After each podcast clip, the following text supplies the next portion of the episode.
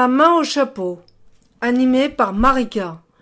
L'objectif de cette émission est de recueillir des témoignages de personnes en situation de handicap et qui ont réussi à transformer cette faiblesse en force. Mon héros du jour est Monsieur Bluto. Bonjour Marika. Quelle est votre singularité? Vous êtes journaliste à la retraite? C'est exact, je retraite depuis bientôt 5 ans, que le temps passe vite.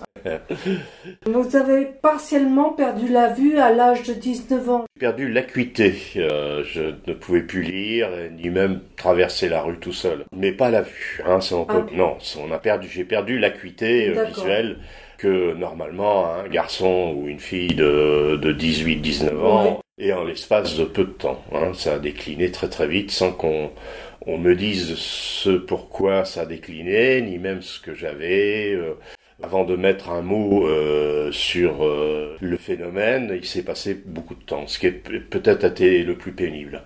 Et aujourd'hui, vous souffrez vous souffrez, je sais pas si c'est le, mot exact. Non, non, non, non, je, je n'emploierai pas ce mot-là, ni même le terme de handicap. Voyez Je vous expliquerai peut-être pourquoi. D'accord, ok. Euh, en tout cas, la situation vous a conduit à une nécessité sévère de l'œil gauche. Voilà. Aujourd'hui, vous êtes, euh, aujourd'hui, malheureusement, vous avez un œil de verre. Oui, alors c'est à la suite, c'est des, circonstances euh, sur lesquelles je reviendrai, euh, qui se sont déroulées une dizaine d'années après avoir perdu l'acuité visuelle.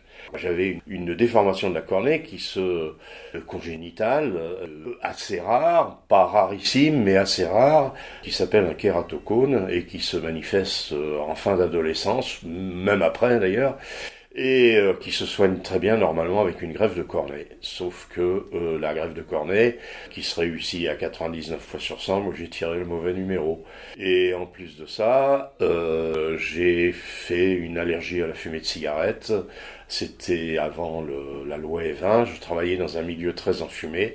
Et la deuxième greffe qui m'avait rendu toute mon acuité visuelle, eh bien, a été rejetée en l'espace de quelques heures à cause de la fumée de cigarette. Et ça, j'avais euh, j'avais une trentaine d'années. Là. Donc c'est un deuxième épisode, enfin, qui est conséquence du premier. Bah, je voulais vous demander justement quelle, est, euh, quelle place occupe votre singularité dans votre vie. La singularité, ben, bien sûr, euh, ça a été une grande place, surtout 18 ou 19 ans, où le champ des possibles est complètement mmh, ouvert. Mmh, mmh, Moi, il a fallu que je m'adapte à, à, ce que la nature me donnait. C'est pour ça que je n'emploierai pas le mot handicap. Euh, vous savez, les gens, il y en a qui ont une excellente acuité, puis d'autres pas beaucoup. Donc, on est très euh, inégaux devant la nature, hein, mais ça, il faut l'accepter, c'est comme ça. Moi, j'ai fait avec ce que la nature me donnait. Professionnellement, ça, ça posait problème? Ça en a posé à un moment donné, c'est que à partir de l'âge de 30 ans, alors qu'on me prédisait une carrière euh, intéressante, mmh, ça a mmh, mmh. complètement... Euh, je n'ai plus pu travailler euh, à temps plein, donc j'ai été en mi-temps thérapeutique. Euh, ce qui a complètement euh, changé mon avenir, quoi. votre euh, je n'ai pu postuler à une carrière comme prédisait, quoi. Mm, mm, mm. Mais bon, c'est pas il y, a, il y a bien encore une fois bien plus tragique que ça. Hein. moi, j'ai eu la chance de travailler dans un journal qui est la Nouvelle République, je vais le, le citer après tout, qui est un journal très, euh, on a pu dire paternaliste. Moi, du paternalisme comme ça, j'en veux bien tous les jours, mais qui était, qui, qui, qui m'a permis de, qui m'a pas licencié à la suite de ce, de ces handicaps-là, puisque je remploie le mot, euh, mais au contraire, qui m'a un peu adapté ce que je faisais à mes possibilités. Mais cela dit, j'ai bossé à mi-temps mais euh, j'étais à 150% dans le mi-temps dans lequel j'étais. Il y a très très peu de fois où j'ai loupé une journée de travail à cause de ça. Très peu de mm, fois. Mm, mm, Peut-être même moins que de, des collègues qui, qui, étaient en santé. Oui, ça, ça dépend aussi du caractère que vous avez. C'est peut-être. Euh, vous avez un caractère très volontaire. Volontaire, je sais pas. Non, non. Le fait d'avoir subi ça à un âge. Euh, où on pense surtout, euh, je sais Boris Vian qui disait ça, qu'on se préoccupe, il y a une partie de, il y a deux parties dans la vie, une partie où on passe son temps à se regarder dans la glace pour voir si on n'aura pas un bouton sur le nez euh, Mhm, le mhm, lendemain. mhm. Bon, eh ben, disons que ça m'a fait basculer dans, dans le, la deuxième partie de la vie où, où on rééquilibre l'échelle des valeurs, l'échelle entre guillemets des emmerdements. Et, et puis, euh, euh, d'autre part, euh, à un moment euh, donné, euh, ça n'est pas inutile. enfin, ça m'a fait vieillir un peu plus. Enfin, vieillir au bon sens du terme. Ça, j'emploie un autre mot. Ça m'a fait prendre de la maturité. Exactement, exactement. Et j'aurais voulu savoir aussi, parce que je crois que vous avez une passion. Oui, ben la passion, la passion pour moi, ce qui me fait sortir de mon enveloppe corporelle, Voilà. J'emploie ce mot-là en disant que ce qui me fait couper complètement avec l'extérieur, me fait rentrer dans un champ de rêverie extraordinaire, c'est la musique, quelle qu'elle soit d'ailleurs. J'ai vécu, quand j'étais jeune, il y avait deux sortes de musique, la musique des vieux, puis la musique des jeunes. Et puis un jour, un jour, je me suis aperçu que non, cette euh, catégorisation euh, ne valait pas. Il y, a deux sortes de musique, la mauvaise et la bonne. Et je peux trouver de la bonne musique dans n'importe quel genre, dans de la musique Ouais, folklorique. Il suffit que euh, je me branche euh, un jour, euh, je mets un CD, au point d'ailleurs que à un moment donné, j'avais un, un lecteur de CD dans ma voiture et je l'ai vite arrêté parce que quand je mettais de la musique trop intéressante, je ne conduisais plus. Donc ça devenait dangereux pour autrui puis pour moi-même. Donc euh, voilà. Donc euh, là maintenant, j'ai une radio qui me passe pas de musique mais des infos comme ça, je suis tranquille. Donc aujourd'hui, elle a beaucoup plus d'importance pour vous. Elle vous a aidé, je pense. À... Alors, ouais, là, j'ai eu, euh, si, elle m'a aidé, je voulais, la je voulais être musicien comme mes deux frères, hein, euh, musicien professionnel, et euh, à l'époque euh, où j'ai eu cette euh, maladie, on m'a diagnostiqué ce, ce, ce kératocone, mon frère aîné qui était musicien n'avait pas de couverture sociale. Mhm. Donc euh, euh, ça a influé mes choix après de professionnel. J'ai arrêté de rêver à faire à être musicien, ce qui fait que d'ailleurs j'ai fait beaucoup moins de je faisais de la guitare, j'en faisais 6 à 8 heures par jour. Euh, Wow. Et ben j'ai arrêté de j'ai j'ai remis ma guitare un, un soir dans son étui et je n'y ai pas touché pendant 5 ou 6 ans. De- Donc ça a influé sur le, le reste de ma trajectoire. hein. Je pense à, à un métier où il y aurait euh, une couverture sociale. Maintenant, les musiciens ont une couverture sociale, hein, mais à l'époque, euh, non. Non. C'était comme on de- disent les gens qui ne connaissent rien, un métier passion. Donc euh, la passion devrait euh, permettre à que vous avaliez toutes les euh, toutes les couleuvres de la vie. Hein. Euh, N'importe quel droit pour un salarié. euh, je ne sais pas, vous allez à votre travail et vous avez un accident, c'est un accident du travail. Pour un musicien, il est obligé de se battre au tribunal quand, euh, quand il a un accident en revenant ou en allant à un concert. Euh, il est obligé de se battre pour faire reconnaître ça comme un accident du travail. C'est un métier passion. Voilà. Mm. Alors ça, j'ai horreur de ça. Pourquoi le métier passion aurait moins de droits sociaux qu'un métier ennuyeux Aimer son métier, euh, je prends toujours l'exemple euh, des compétitions de patinage artistique, je ne sais pas si ça existe euh, encore, mais à une certaine époque, il y avait les figures imposées, puis les figures libres. Mhm. Bien sûr, tous les patineurs préféraient les figures libres, mais bon, quand on a la passion du patinage artistique, ben, ça fait accepter de, de faire des figures imposées. Dans tout métier, il y a des figures imposées. Tout à fait.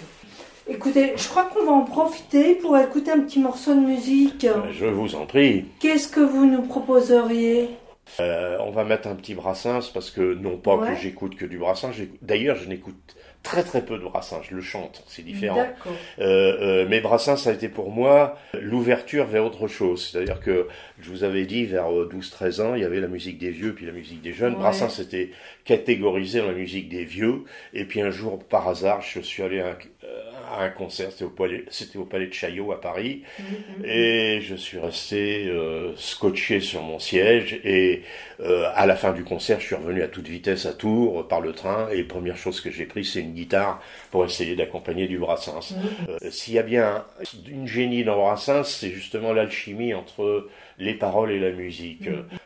C'est le parapluie. Je trouve ça D'accord. extraordinaire, c'est très pudique sur toutes les histoires d'amour qu'on a pu vivre euh, Ouais. euh, sans les consommer et, et, euh, Bon, on va écouter ça tout de suite.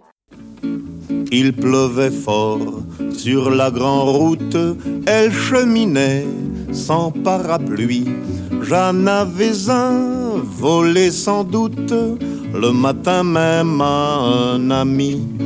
Courant alors à sa rescousse, je lui propose un peu d'abri en séchant l'eau de sa frimousse. D'un air très doux, elle m'a dit oui. Un petit coin de parapluie contre un coin de paradis. Elle avait quelque chose d'un ange. Un petit coin de paradis contre un coin de parapluie.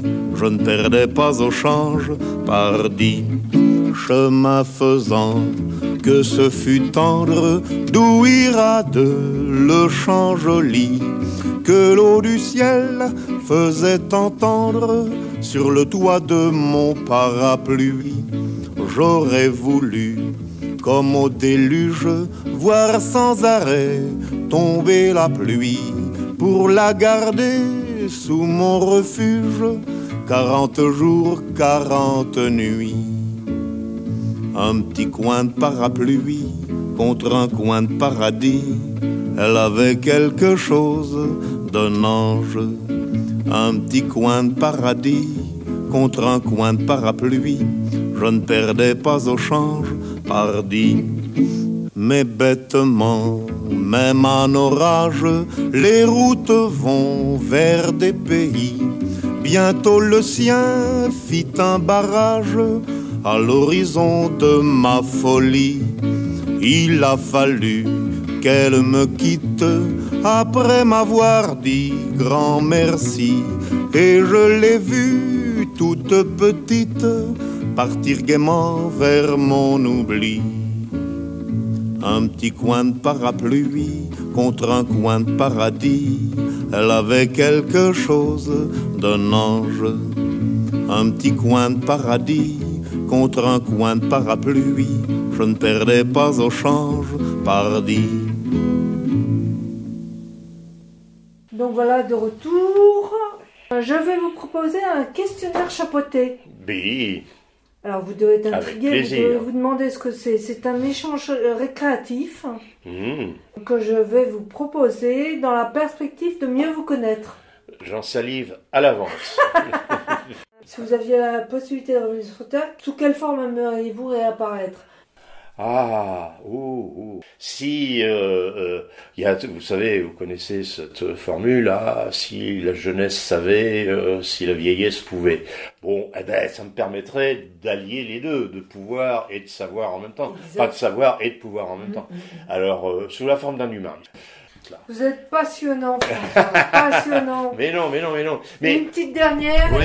et puis on va être obligé de se quitter. Ça va vous amuser, c'est la culture se doit d'être insatisfaite. Vite. à la culture, c'est l'essentiel. C'est Ouais.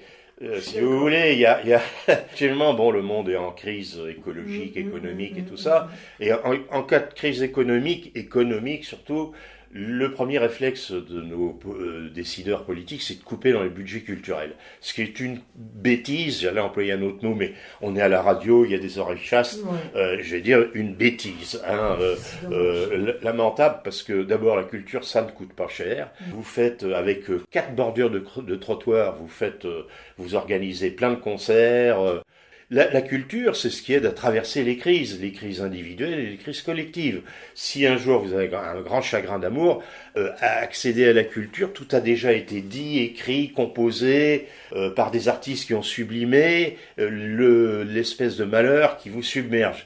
Bon, bien sûr, euh, euh, lire un bouquin ou écouter un, un- un morceau de musique euh, qui va traiter ça ne supprime pas votre malheur, mais ça l'aide à le relativiser Tout et à le traverser. Tout Donc, fait. je pense que en période de, de crise comme on traverse, c'est justement dans la culture qu'il faudrait investir pour pouvoir euh, un peu dépasser tout ça.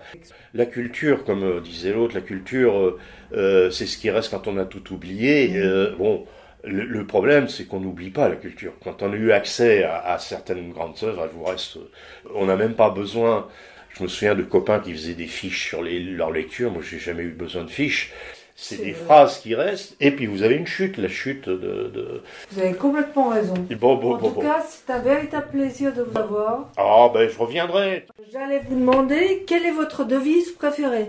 La devise de Napoléon, qui est en latin, que je vais traduire, Ouais. euh, Ubicunque Felix Napoleo. C'est-à-dire que Napoléon est heureux partout où il se trouve. Eh bien, euh, moi, je suis très heureux partout où je me trouve, avec un petit bémol quand même. Il y a des fois où euh, on préférerait, comme tout le monde, être ailleurs, quoi. hein. Euh, il y a des choses que je n'aime pas, euh, mais je fais de sorte à être heureux partout où je me trouve. Génial. Bon. bah écoutez, c'est un véritable plaisir de vous avoir. Bon, et, Et- écoutez, le plaisir était pour moi. Au revoir François. Eh bien, au revoir, Marika.